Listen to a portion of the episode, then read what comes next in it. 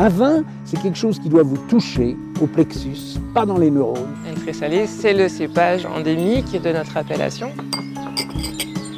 Les gens font du vin pour gagner des ronds, euh, moi je fais du vin parce que ça me plaît, parce que j'ai envie de faire du bon vin. La terre d'ici, ça s'appelle du pouding. Aujourd'hui, la biodynamie est une recette, euh, un drapeau. En fait, c'est une démarche. Mediavino Pro, le podcast vin qui va plus loin.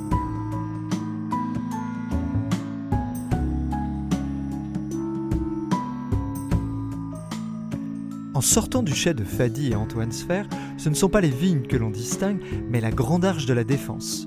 Depuis une année, les sphères se sont en effet installés à Courbevoie, où ils vinifient des vins biologiques, faisant d'eux les premiers producteurs du département des Hauts-de-Seine. Pif à papa, casseur de code.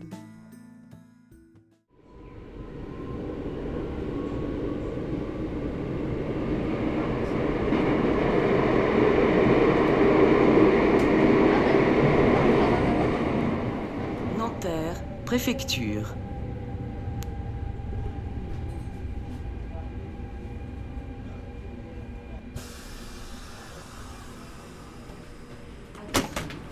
En direction de Saint-Germain-en-Laye, il desservira toutes les gares. Merci.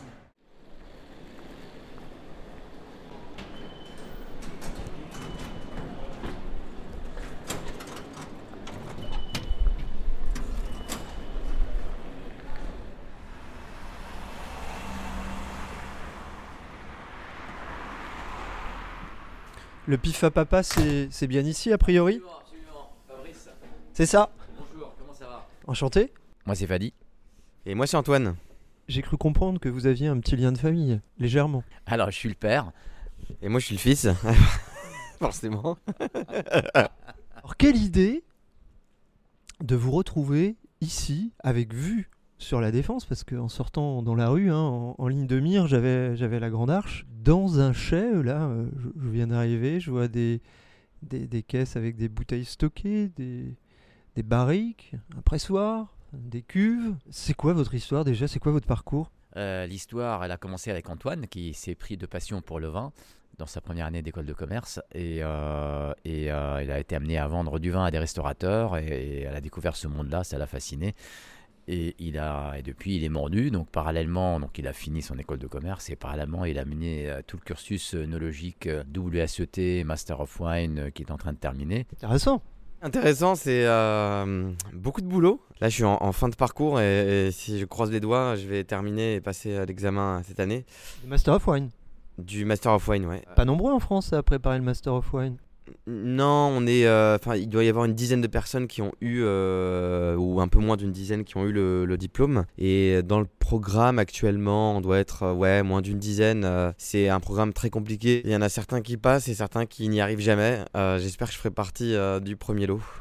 Ça fait combien de temps que vous préparez ce, ce- ce- ce diplôme? Enfin, c'est plus qu'un diplôme. Hein. Ça fait trois ans et demi que je suis dans le programme et ça fait 6-7 ans que je pense à, ce diplôme parce qu'avant d'intégrer le programme, il faut, euh, y a des étapes préliminaires qui sont avoir le WSET niveau 4, avoir un certain nombre d'années d'expérience dans le monde du vin, tout être prêt psychologiquement euh, à faire ce marathon euh, qui est un réel marathon euh, psychologique.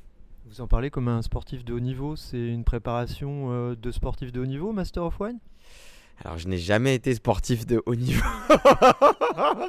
Donc, faire un parallèle, euh, il faut, enfin, faudrait l'avoir vécu. Mais, mais je pense que c'est, euh, j'ai passé des diplômes dans, dans différents domaines. Le, le master of j'ai jamais connu ça, quoi. Que ce soit la fac, euh, l'école de commerce, le master, enfin, ça, ça a rien à voir. On est, on est au-dessus euh, en termes de quantité de travail, en termes d'investissement personnel. Investissement financier, je crois aussi. Ça, ça coûte cher, je crois, de préparer un Master of Wine. Ça, ça coûte cher, le, le diplôme coûte, enfin les, les études coûtent cher, mais c'est aussi euh, les voyages, euh, c'est les vins qu'il faut acheter pour préparer l'examen. J'ai j'ai passé l'examen l'année dernière, euh, j'ai raté l'examen, donc là je, je re- je repasse pour un an. Pour préparer cet examen, j'avais 250 vins chez moi, venant de tous les pays, blanc, rouge, rosé, fortifié, pétillant. Passer l'examen, il faut, enfin il faut avoir dégusté des milliers de vins, quoi. Donc c'est un réel investissement, ouais.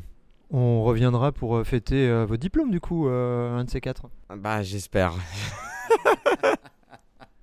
En attendant, euh, et peut-être en complément, vous êtes avec votre papa euh, euh, ici à Courbevoie.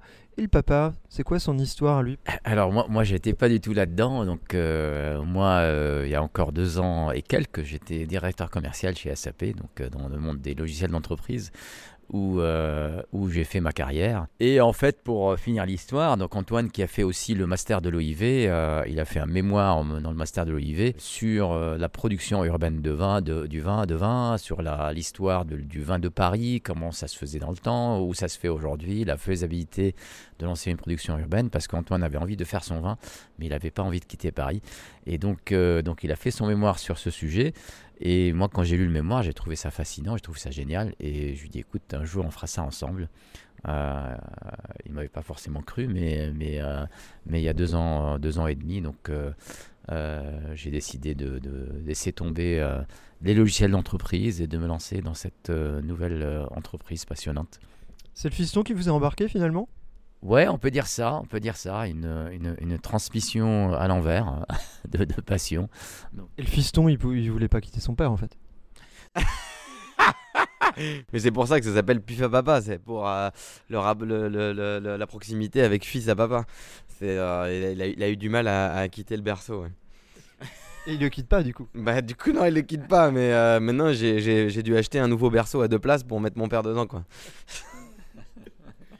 Donc l'histoire est partie de ce, mémoire finalement de, euh, sur les, les chais urbains. Comment vous êtes arrivé à faire un, mémoire sur les chais urbains d'ailleurs? Durant le cursus de l'OIV, on a voyagé dans plusieurs pays, euh, notamment les États-Unis et l'Australie. Et dans ces pays-là, on a découvert un concept euh, qui, qui, m'était totalement inconnu, qui était, je dis on parce que en fait j'ai écrit ce mémoire avec un ami, Lucas Pranzato. En fait, on, avait pour projet d'ouvrir ce lieu dans Paris, sauf qu'à l'époque on était trop jeunes à la- la fin des études. Le concept de winery urbaine, c'est euh, pas uniquement de la production de vin, c'est aussi euh, et toujours un lieu d'accueil du public. C'est une, c'est une expérience, euh, expérience qui, va au-delà de la production de vin. Donc il peut y avoir une production de fromage, il peut y avoir une salle de concert, il peut y avoir euh, voilà un, lieu conceptuel mêlant différentes activités culturelles. Enfin, J'avais trouvé ça fascinant et puis on s'est plongé euh, là-dedans avec Lucas. On s'est dit mais mais euh, il y a, a peut-être un passé euh, du vin de Paris et en creusant en fait on s'est rendu compte que euh, Paris et l'Île-de-France c'était une région viticole historique, une grande région en termes de, de qualité au Moyen Âge, une grande région en termes de quantité euh, jusqu'à euh, la révolution industrielle. Donc il y avait quelque chose à faire. Et du coup, vous avez embarqué votre père là-dedans et l'histoire est partie comme ça. Ça, ça a mis combien de temps entre le moment, je dirais, où vous avez euh, pointé un petit peu cette idée et sa réalisation? J'ai écrit mon mémoire il y a 6 ans. Mon père a lu ce mémoire à l'époque et on peut dire que c'est une idée qui a mûri euh, et dans sa tête et dans la mienne depuis. Il a quand même fallu que j'ai des expériences euh, de, production avant, avant que ce soit réellement euh, pensable. Quoi. Suite à mon, master, j'ai bossé en Champagne, en Australie et en Espagne dans différents domaines et, à la suite de ces expériences, je me suis dit oui, c'est possible de faire du vin, oui, j'ai envie de le faire et non, j'ai plus envie simplement d'être commercial dans ce milieu, mais j'ai envie de, créer, j'ai envie de, de participer à cette expérience euh, à mi-chemin entre l'art et la science. Et, et mon père euh, m'en parlait de plus en plus euh, depuis 3-4 ans et il y a deux ans, euh, c'était euh, c'était possible quoi. Et si vous me faisiez visiter vos, vos, vos- vos locaux, enfin vos locaux, votre chai? Avec plaisir, avec plaisir. Alors déjà, ce qui, ce qui marque quand on arrive, il y a plein de tapis. Il y a une petite euh, influence méditerranéenne ou pas là dans, dans tout ça? Je suis effectivement né au Liban. Je suis arrivé en France il y, a, un certain moment, mais, euh, mais je suis né, j'ai grandi au Liban. Et je suis arrivé en France, j'avais 25 ans. Donc il y a, effectivement cette petite influence qu'on a voulu refléter euh, dans cet accueil euh, qui est destiné à accueillir nos clients, nos abonnés, notre communauté. Comme vous voyez, à, faire des ateliers, nous faisons des ateliers de pour découvrir un petit peu tous les secrets derrière une production d'une bouteille de vin à partir de la, grappe de raisin jusqu'à la bouteille et, euh, et ensuite euh, enchaîner avec des dégustations de vin et de fromage francilien ou, euh, ou d'ateliers d'assemblage où, euh, où chacun assemble son propre vin. Donc, euh, donc voilà le lieu, lieu d'accueil où tout, ça, où tout se passe. Donc il y a cinq grands tapis, des canapés, des fauteuils, des casiers avec euh, des bouteilles. Mais là, moi, j'aurais presque envie de m'asseoir et de prendre le thé là au milieu de ces tapis. Alors le matin oui, mais l'après-midi c'est plutôt le vin. Non, voilà, l'idée, c'est effectivement, c'est qu'il y ait un accueil convivial, euh, que les gens puissent, se- sentir euh, à l'aise, euh, et, euh, et des ateliers qui, euh, qui, ont pas mal de succès. On tourne en ce moment à 2-3 ateliers par mois. Voilà, les gens en sortent en connaissant beaucoup plus de choses sur le vin, et particulièrement sur le vin francilien, parce qu'on en profite pour, euh, pour euh, faire en sorte que les gens apprennent le passé euh, glorieux du, du- du- vignoble francilien, qui est en pleine renaissance, et ils découvrent en même temps des fromages qu'on est allé chercher dans des fermes euh, en région parisienne, qui font euh, du très bon fromage, qui, bon, production qui reste assez limitée, mais, mais euh, des très bons fromages qu'on déguste avec nos vins. Donc là, on va passer derrière cet espace d'accueil, on va passer directement dans le chai de production. Vous allez voir un petit peu comment nous procédons. C'est-à-dire que nous, effectivement, nous sommes nous avons le titre de négociant vinificateur. Ça veut dire que nous n'avons pas pour l'instant notre vignoble. On est en train de, euh, prospecter un terrain en région parisienne pour faire un vignoble francilien, vin francilien. Euh, mais c'est quelque chose qui va prendre du temps. Et donc en attendant, on a sélectionné des euh, producteurs euh, de vin, des vignerons, euh, essentiellement en Loire, un petit peu en Alsace, euh, qui travaillent sur des cépages que nous on voudra travailler, qui travaillent dans des méthodes euh, avec lesquelles euh, on voudra travailler, beaucoup de biodynamie, un petit peu de bio. Et avec ces gens-là, on va sélectionner des parcelles, on va sélectionner, on va suivre la maturité des raisins, on va vendanger à la main les raisins au moment, au moment où il faut. Et euh, on va les ramener dans un camion frigorifique euh, jusqu'ici. Et donc là, vous voyez derrière vous une grande porte qui permet au camion de rentrer directement dans le chai euh, avec les raisins qui viennent dans des petites caisses. Et ces raisins vont être transformés en vin dans ce, dans ce chai. On n'est pas sur un, un micro-chai, hein, on est sur un, un chai digne de ce nom. Hein. Voilà. 1, 2, 3, 4, 5, 6, 7, 8, 9, 10, 11 cuves, je me trompe pas? Absolument. On- Avec dans, dans des contenants quand même assez conséquents. Absolument. C'est-à-dire que nous, euh, en fait, euh, nous faisons, euh, nous produisons euh, 12 vins par an. Avec notre objectif, c'est de faire découvrir à notre communauté, à nos abonnés, puisqu'on a une formule d'abonnement pour laquelle on pré-réserve deux bouteilles de chaque cuvée à chaque abonné. Donc on leur fait découvrir un vin différent tous les mois. Et donc euh, une bonne partie qui est faite en cuve et l'autre partie que vous voyez derrière qui est faite dans des barriques euh, bourguignonnes. Combien de barriques là? J'en vois, j'en vois pas mal aussi. 12 barriques. 11 cuves, 12 barriques. 11 cuves, 12 barriques. Ça veut dire que certains vins ont des élevages en inox euh, et d'autres des élevages en bois. Euh, 12 barriques parce qu'en fait, euh, il y a le, le père, le fils, et on voulait avoir un autre rapport encore à la Le Saint-Esprit Les, les 12 apôtres. Euh, Pardon. non, c'est une blague. Euh, euh, on n'avait pas 12 barriques l'année dernière. Alors, les, les cuves sont pas si grandes que ça en fait. C'est des cuves de entre 20 et 30 hectos, donc qui, qui, Quand même.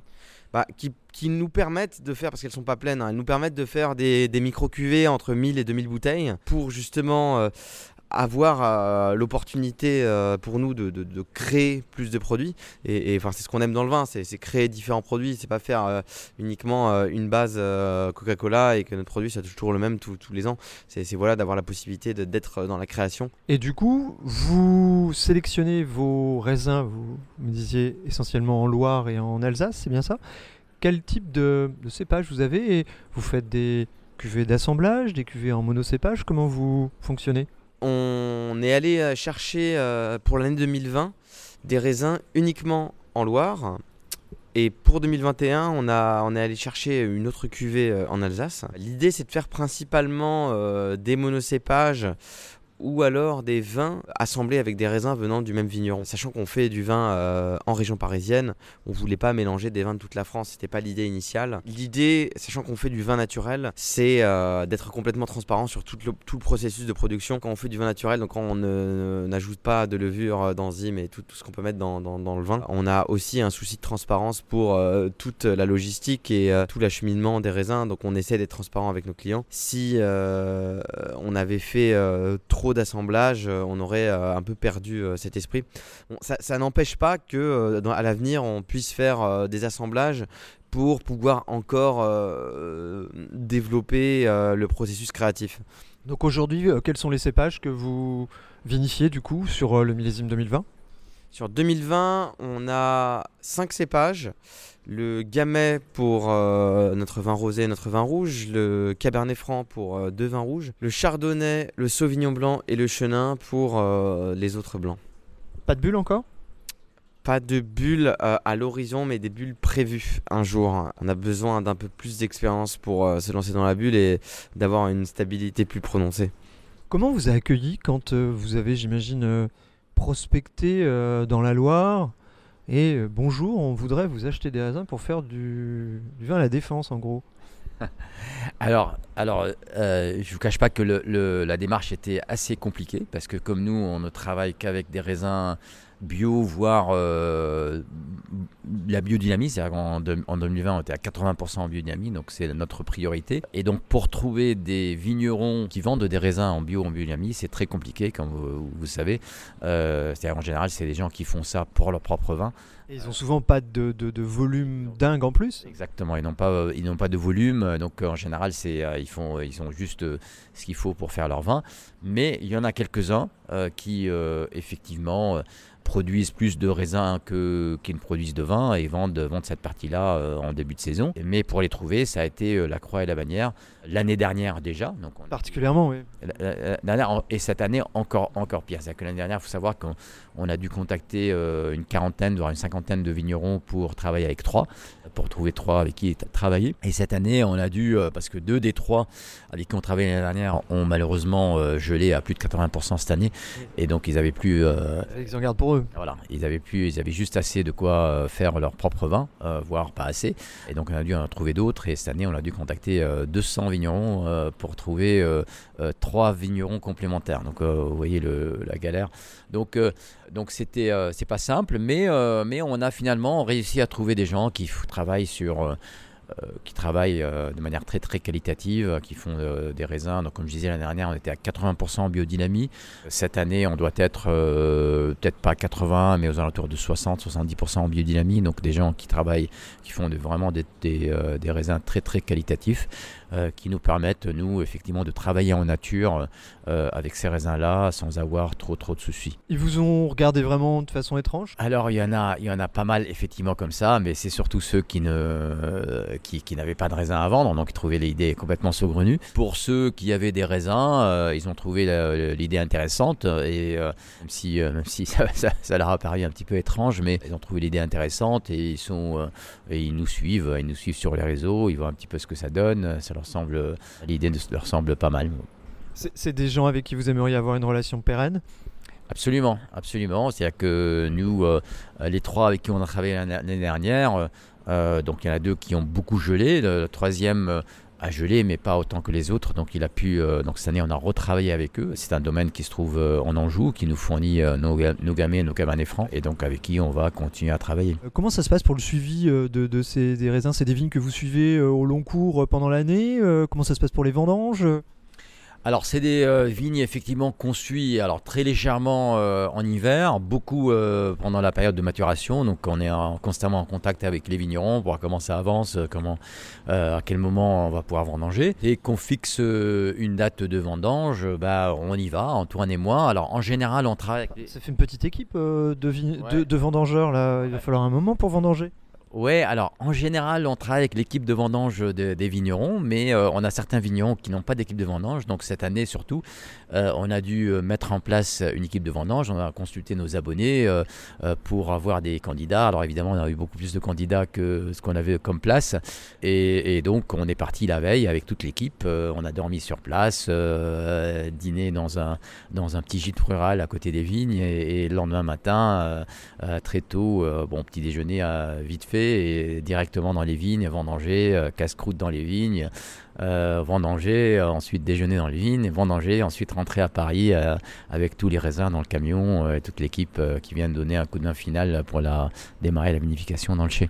Ces vendangeurs urbains, j'imagine. comment ils vivent ces journées? Ah bah c'est euh, ils sont ils sont ils sont ravis, ils sont émerveillés. euh, c'est euh, ils adorent ça. euh, la majorité n'avait jamais vendangé avant. Il y en a un ou deux qui, qui, ont déjà vendangé avant. Donc ils découvrent ça totalement. Donc on passe un petit moment pour les briefer, dire ce qu'il faut, comment il faut couper, ce qu'il faut couper, etc. Mais à la fin de la journée, ils sont crevés. Euh, ils sont crevés, ils mettent quelques jours à se, à se remettre de la fatigue, mais, euh, mais ils sont ravis, ils sont candidats à refaire ça quand on veut. Vous n'avez pas de difficulté à trouver du personnel, vous? Non, en tout cas pour ça, effectivement, on a eu beaucoup plus de candidats que, que ce qu'on avait euh, comme place. C'est c'est peut-être là que les vignerons devraient aller chercher du personnel, en fait, en ville, là où ils n'arrivent plus à en trouver euh, en campagne. Antoine, vous... êtes un peu le taiseux, là Vous avez... euh, Vous êtes toujours un peu étudiant, enfin plus qu'étudiant avec le Master of Wine, vous avez fait une école de commerce, Master à l'OIV. Vous avez une formation de vinificateur en tant que tel Non, j'ai pas une formation académique de vinificateur. Non, ni, de diplôme d'œnologue, euh, ni euh, de BTS euh. Je pense que la meilleure, enfin j'ai une formation euh, pratique. J'ai travaillé dans trois différents domaines en Champagne, en Australie et en Espagne, comme j'ai dit précédemment. Et j'ai rencontré plusieurs œnologues euh, diplômés d'œnologie qui m'ont dit euh, on apprend à faire du vin sur le terrain, on n'apprend pas à faire du vin à l'école. hein. Euh, Il y a énormément de choses euh, pratiques euh, qu'on n'apprend pas à l'école, euh, qui, sont des choses toutes bêtes. Fermer, enfin, ouvrir la cuve euh, quand, quand on fait un soutirage, parce que si on ouvre la cuve, elle peut imploser. Enfin, tout ce qui est, euh, tout ce qui est hygi- hygiène, tout ce qui est euh, achat de, matériel, parce que quand, quand on se retrouve euh, seul à devoir acheter du matériel, on peut être perdu, même si on a appris euh, la, la, formule chimique euh, de l'éthanol et la formule chimique euh, de l'acide acétique. J'ai pas une formation euh, théorique, mais, mais, mais j'ai une, forme enfin, j'ai une formation pratique. Plus intuitif que scientifique finalement? Plus intuitif que scientifique, j'ai quand même, j'ai quand même eu un accès, un accès théorique euh, via mes, mes différentes formations euh, sur la fabrication du vin, donc je suis pas totalement perdu au niveau chimique. On continue la visite? Oui, absolument, avec plaisir. Donc là, vous êtes dans l'espace d'arrivée des raisins. Donc euh, vous voyez le, pressoir qui est, euh, qui est juste euh, là sur notre gauche, qui est un pressoir horizontal pneumatique de, de, de 20 hectos, par lequel passent les raisins blancs dès leur arrivée et les raisins rouges après, après avoir macéré. Et donc derrière vous, vous allez trouver tout l'équipement, les les grappoirs fouloirs, donc, par lequel passe l'essentiel de, de, nos, de nos raisins noirs là, pour faire du vin rouge. Et effectivement, les, les barriques de chêne, donc les, les, fameux 12, euh, les fameuses 12 barriques. euh, dans lesquelles euh, on vinifie cette année trois vins, trois vins différents. Ça représente une production de combien de bouteilles par an à peu près? 16 000 à peu près. 16 000 à peu près, donc c'est ce qu'on a produit l'année dernière, c'est ce qu'on va produire cette année. Et à terme, c'est un chiffre que vous voudriez voir évoluer? Vous avez un modèle construit, je dirais, sur, sur ce type de production? Oui, absolument. C'est-à-dire que nous, dans l'objectif, c'est de faire évoluer ça effectivement d'année en année euh, jusqu'à arriver. Alors, on souhaite pas non plus être euh, devenir un mastodonte, donc euh, donc on s'est fixé comme limite arriver aux alentours de 70 000 bouteilles pour rester à taille humaine, pour comme dit Antoine, pour qu'il continue à faire du vin et ne pas avoir euh, à passer son temps à gérer la boîte. Ça va évoluer doucement en fonction de comment ça va marcher, etc. Quand on arrive chez vous, on voit déjà la petite pancarte euh, Pif à papa, et puis on voit vos, vos bouteilles assez rapidement, et où il est mentionné euh, vin nature. Ça a toujours été une volonté de, de faire des vins de ce type, et, et pourquoi? Ça n'a pas toujours été une volonté. J'ai jamais été complètement réfractaire au vin nature, mais on avait euh, une volonté commune avec mon père de produire des vins propres et des vins euh, sans intrants ou avec le moins d'intrants possible. Donc on voulait absolument avoir des raisins à minima bio et si possible en biodynamie. La biodynamie, euh, parce que c'est une certification qui est encore plus stricte que le bio. Euh, et, pour nous, quelqu'un qui travaille en biodynamie, euh, il a un réel amour de la nature, de ses vignes, et il partage une philosophie qu'on a avec mon père. Le vin naturel, c'était un essai qu'on a fait l'année dernière sur un de nos vins. Je dis un essai parce que on, s'était pas dit qu'on allait faire des vins naturels pour tous nos vins. On a remarqué que en fait, on pouvait le faire sur tous nos vins sans avoir d'énormes soucis, même si c'est beaucoup plus risqué. Donc on s'est dit euh, pourquoi on partirait pas sur euh, cette optique de faire uniquement du vin naturel? Enfin, si on peut faire du vin sans mettre d'intrants ou très peu, c'est-à-dire une- de- de- de- des très légères doses euh, de soufre, autant essayer de le faire. Vous inscrivez dans la démarche euh, vin méthode nature, ou vous, suivez ça un petit peu, ou pas du tout? On- On n'a pas encore suivi ça par souci de temps. Euh, donc on, on connaît très bien euh, le, le, le nouveau, la nouvelle certification 20 méthodes nature. Pour l'instant, euh, que ce soit ça ou que ce soit le logo AB à poser sur nos bouteilles, on n'a pas encore eu le temps de, de se pencher dessus. En achetant des raisins, vous pourriez avoir le logo AB Oui, en achetant des raisins, on peut avoir le logo AB, mais on ne peut pas avoir le logo Déméter ou Biodivin. On, on peut être en bio, mais pas en biodynamie. C'est pas compliqué de faire des vins nature dans un local qui n'était visiblement pas un chai avant. Plus compliqué parce que c'est pas un chai qui euh, a, vu euh, des dizaines euh, ou même quelques années de vin. Donc il n'y a, pas a pas eu un développement levurien et bactérien qui, qui, est similaire à ce qu'on peut retrouver en province. Probablement dans, dans, dans 5-6 ans, ce sera plus simple. Mais on s'est équipé pour faire du vin naturel en fait. Des, des cuves thermorégulées qui nous permettent sans intrants d'avoir un léger impact sur euh, la vinification pour euh, accélérer les différents processus chimiques au moment voulu. Donc en augmentant ou en baissant la température. Du coup, vous faites des, des pieds de cuve pour, le, pour démarrer les, les fermentations. Comment ça se passe? La première cuve n'a pas de pied de cuve. Quand cette cuve est partie en fermentation, euh, si euh, une cuve a du mal à partir en fermentation, on se, garde, on se garde la possibilité de pouvoir ajouter euh, du vin euh, d'une cuve à l'autre. Euh, Jusque-là, on n'a pas eu de problème sur les départs en fermentation. C'est En cours de fermentation? Ouais, l'année der- l'année dernière, on a eu euh, des problèmes au cours de fermentation et on a dû, euh, on a dû augmenter un peu la température sur certaines cuves pour qu'elles euh, finissent bien leur euh, fermentation. C'était oui, c'était indispensable cette, euh, ces cuves thermorégulées pour euh, euh, garantir le process euh, derrière? Bah, je pense que c'est possible de faire euh, du vin naturel sans cuve thermorégulée, mais euh, pour mieux dormir, euh, il vaut mieux les avoir. Vous avez mis une, euh, une ventilation aussi pour euh, réguler la température aussi? N- non, pas vraiment. Non, on gère la température avec euh, un ancien système qui s'appelle la porte. Donc on ferme les portes et on les ouvre quand on veut que ça se refroidisse ou que ça se réchauffe. Parce que l'été, ça peut pas chauffer particulièrement ici, je vois les, pa- par rapport aux barriques évidemment. C'est un bâtiment qui est euh, extrêmement bien isolé. Donc, comme vous voyez, c'est un bâtiment relativement récent et euh, qui est extrêmement bien isolé. On est en pour les, les, deux fenêtres qu'on a, elles sont en quadruple vitrage et tout le reste euh, est hyper bien isolé. Donc, même en été, quand ça montait à 30-35 degrés, on n'est jamais monté au-dessus de, de 20 degrés dans ce dans ce local. Et ensuite, là, en hiver, euh, co- comme vous voyez, on met des des, des, bon, un, petit chauffage électrique qui juste euh, quand on est là. Et ça permet de maintenir la température et on allume euh, pas tout le temps donc on allume juste quand on est là. Permet de maintenir la température aux alentours de 14 degrés quoi. Donc euh, euh, les vins voilà ils sont ils descendent jusqu'à 14 degrés en hiver et qui montent jusqu'à 20 degrés en été quoi. Vous parliez tout à l'heure de, de potentielles euh, vignes que vous pourriez travailler euh, à l'avenir, euh, des vignes franciliennes, si j'ai bien compris. On est sur, sur, sur des pistes dont la plus sérieuse, donc vous avez dû rencontrer Daniel Kiesel, donc qu'on qu'on prospecte avec lui justement dans un groupement qu'on a, qu'on a monté en, en Seine-et-Marne pour, pour créer une dynamique autour de Guérard et donc acheter des terrains dans- autour de Guérard et nous sommes nous sommes sept avec Daniel euh, dans, cette, euh, dans ce groupement. Notre objectif, effectivement, c'est de, de- trouver des terrains, de les planter et, de travailler tous euh, en bio et en biodynamie. Le, groupement nous permettra effectivement de partager des expériences, de partager des équipements et, de pouvoir lancer ça de manière, manière la plus rapide possible. À terme, vous aimeriez être autonome dans votre production, de, dans, vos, dans vos achats de raisins? On aimerait être aussi autonome que possible, donc effectivement, en fonction des terrains qu'on va trouver, en fonction de la, de- du délai qu'on va, va, va mettre à, produire, on va évoluer vers euh, une autonomie plus importante. Je pense qu'on aura toujours une petite partie, euh, euh, bon, ça va dépendre de plein de choses, hein, mais on n'exclut pas qu'on ait toujours une petite partie de négoce, entre guillemets, mais petit à petit, cette partie deviendra, deviendra de plus en plus réduite dans l'ensemble des vins qu'on produira. Les surfaces euh, sur lesquelles euh, vous lorgnez peut-être du côté de Guérin en Seine-et-Marne, ce serait quelle surface?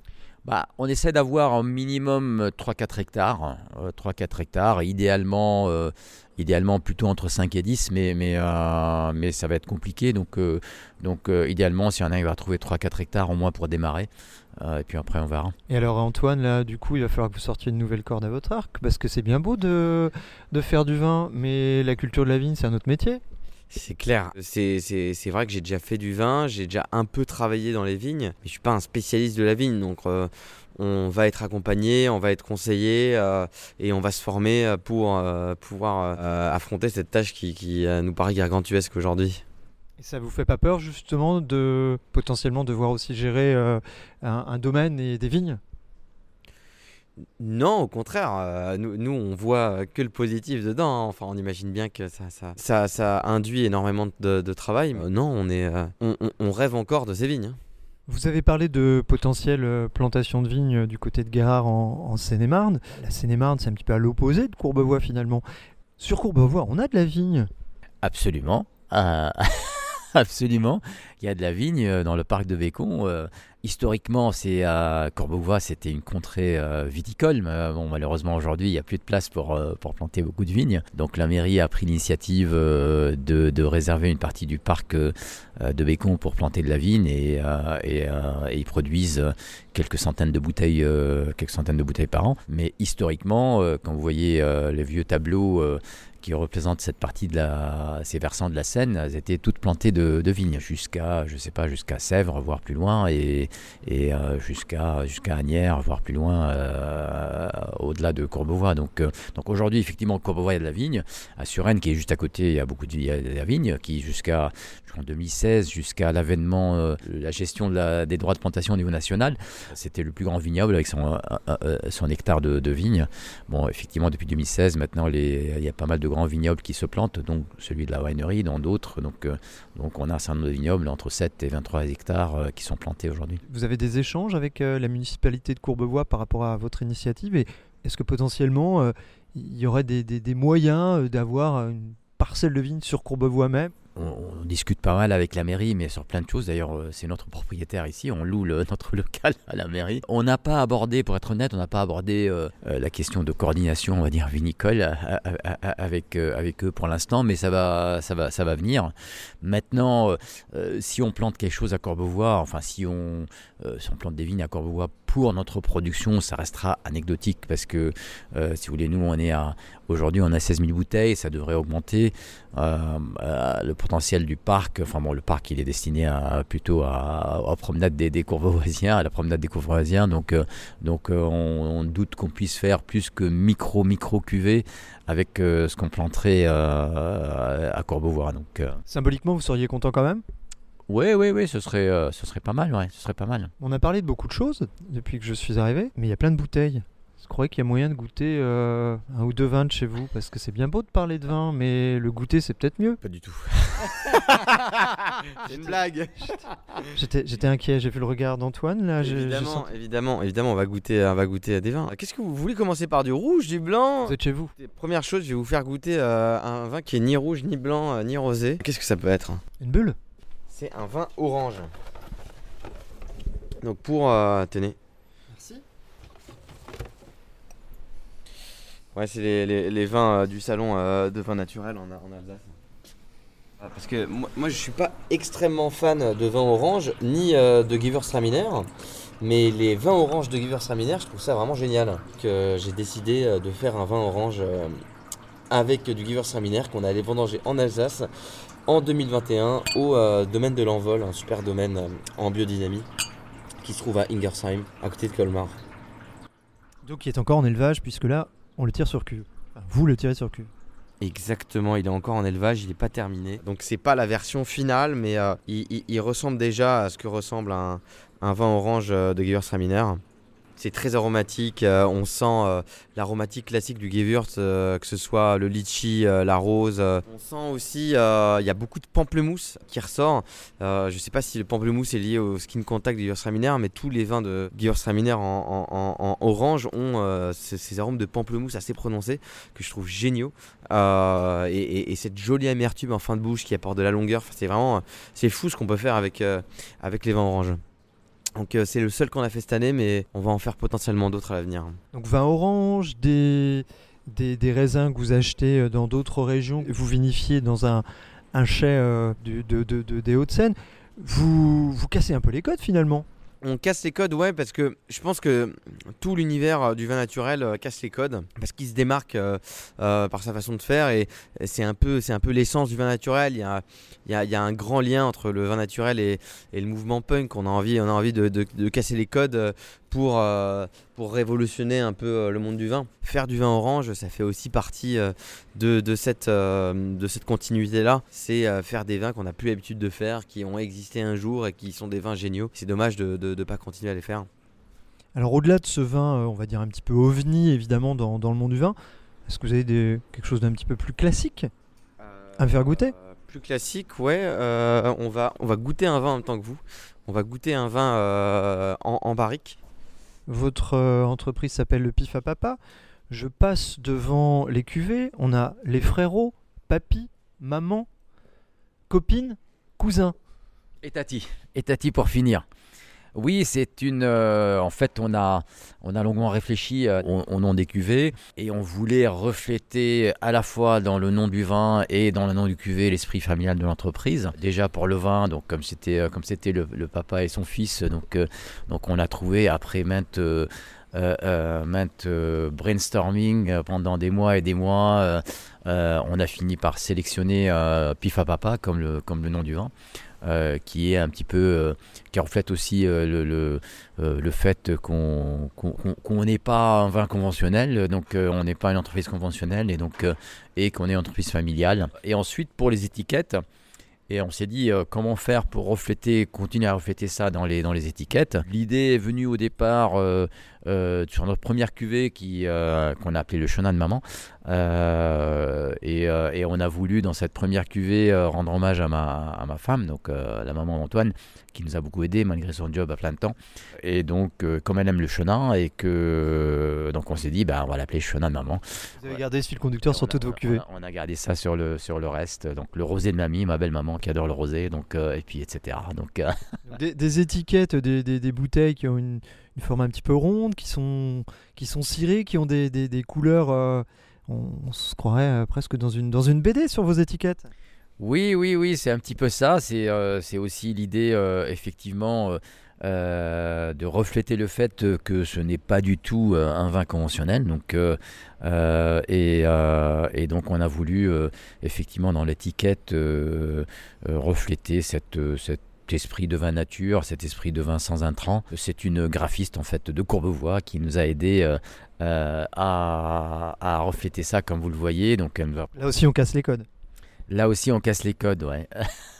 Là aussi, on casse les codes et donc elle nous a proposé différentes, euh, différentes idées et c'est cette idée-là qu'on a, a choisi euh, en dernier. Donc une, homogénéité entre les, euh, les étiquettes. On retrouve toujours certaines couleurs et ensuite il y a des couleurs qui, qui changent avec le personnage. Donc entre la maman, les copines, les cousins, la tati. Et euh, pour le, la cire, effectivement, on a longuement réfléchi parce que la cire, c'est quand même assez, euh, assez euh, chronophage. Donc, c'est dit, euh, c'est quand même quelque chose qui reflète clairement le travail artisanal. C'est-à-dire qu'on ne trouve pas de bouteille industrielle cirée, donc ça, ça n'existe pas. Donc, euh, donc quelqu'un qui voit cette bouteille, il va tout de suite se dire, c'est forcément un travail artisanal. Et quand on l'a testé, on a trouvé ça extrêmement joli en plus. Donc, donc voilà, donc on a choisi une cire de la même couleur pour toutes les bouteilles. Euh, qui est notre- la couleur de, de Pif à Papa, en fait, euh, le, le bleu, et euh, qui, reflète, qui a reflété un petit peu également dans les, dans les étiquettes. Bon, je vois euh, Antoine qui est pipette à la main. Là, on reste, euh, on reste sur des- une approche tout à fait classique et qui s'avance vers une barrique. Ouais, là on s'avance sur une barrique. On va vous faire goûter quand même un deuxième vin euh, plus classique euh, de euh, notre vendange 2021 avant de vous faire goûter quelque chose en bouteille.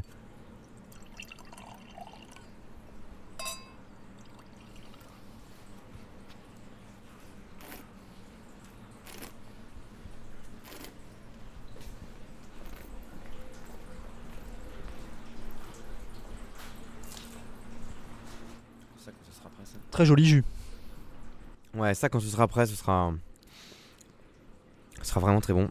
Il y a déjà beaucoup de potentiel. Sachant qu'on n'a pas de pinot noir dans notre gamme, on a voulu faire euh, un, un- un vin euh, qui, pourrait ressembler à, un vin de Bourgogne, mais avec des raisins venant de Loire. Donc avec du gamay, euh, du, du gamay d'Anjou. On a fait une macération euh, de euh, 22 jours euh, sur ce gamay avec des remontages quotidiens pour euh, pouvoir ensuite euh, le faire passer en, barrique et faire un long élevage sur le gamay euh, pour pouvoir avoir une sorte de, grand gamay. La, qualité du raisin est exceptionnelle et en plus de ça, les, remontages quotidiens euh, sur du gamay, s'ils sont bien faits, ils peuvent extraire euh, de très jolis tanins quand les gamets sont mûrs. Quand on goûte des grands gamets, euh, on peut avoir ce- cette, cette trame tannique qui ressemble pas à un gamet, en fait, qui ressemble pas à ce qu'on imagine du gamet, à l'idéal, à l'idéal du gamet, c'est ça. Alors que le gamet peut donner des très grands vins. Donc là, sur des, des vins comme celui qu'on vient de goûter, vous faites des élevages de combien de temps? On n'a pas de tradition ici, donc euh, je, vais, je vais vous répondre, on, on verra.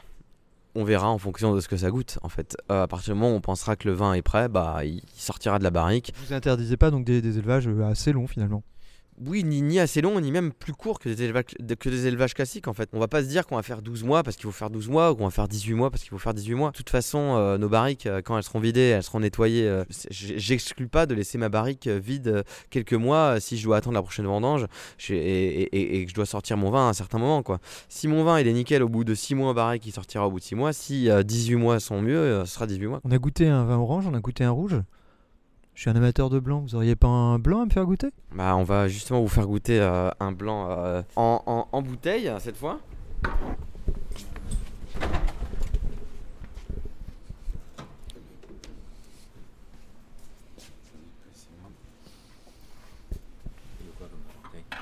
Le problème c'est qu'on n'a pas de bouteille fraîche.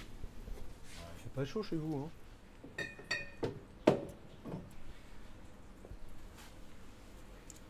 On va vous faire goûter maman. Parce que maman, c'est un peu euh, l'archétype euh, des vins de Pif à Papa. C'est un vin qui casse les codes parce que il est non seulement naturel, mais euh, on n'a vraiment rien mis dedans. C'est que des raisins qu'on est allé vendanger au château de Plaisance sur la butte de Chaume.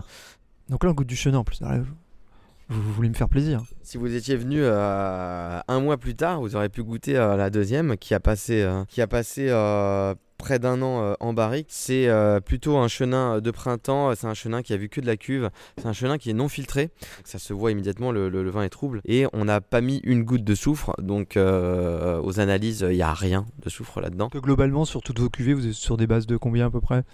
De, de 15 mg au total, donc ça reste très peu, mais là il y a vraiment rien. Et ça se ressent au nez, on, met le nez dedans et c'est ultra expressif. On sent la pomme, on sent l'abricot sec, on sent un peu euh, des arômes de liquoreux presque. hein. On sent euh, du miel, on sent un peu ce truc qu'on a sur les raisins botrytisés. C'est euh, la cuvée qu'on a dédiée à ma mère parce que euh, moi j'adore ce vin et, et- et je voulais lui dédier euh, un peu euh, euh, mon blanc préféré parce que comme vous je suis euh, fan de blanc.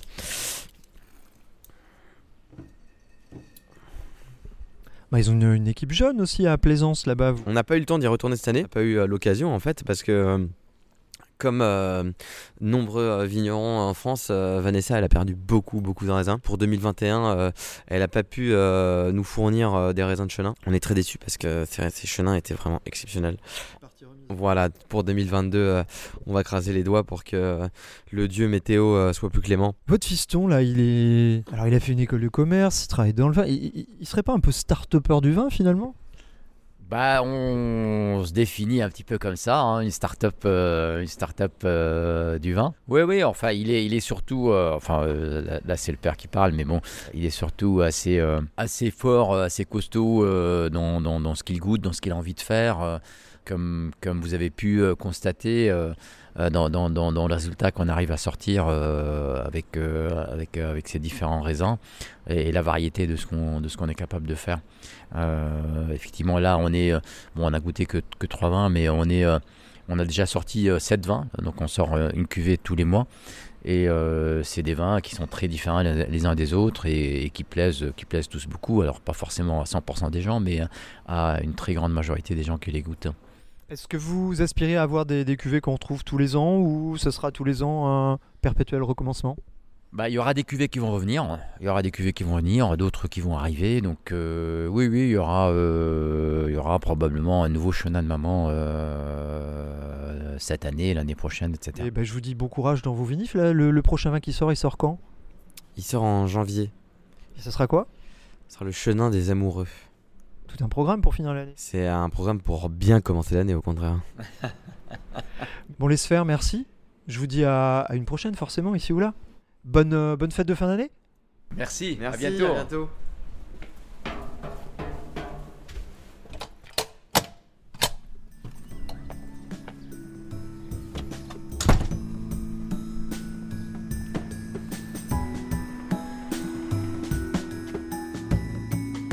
Pif à papa? Casseur de code. C'était un reportage de Fabrice Tessier, mixage Mae Kubo. Ce podcast est disponible à la réécoute sur les plateformes Spotify, Deezer et Apple Podcast.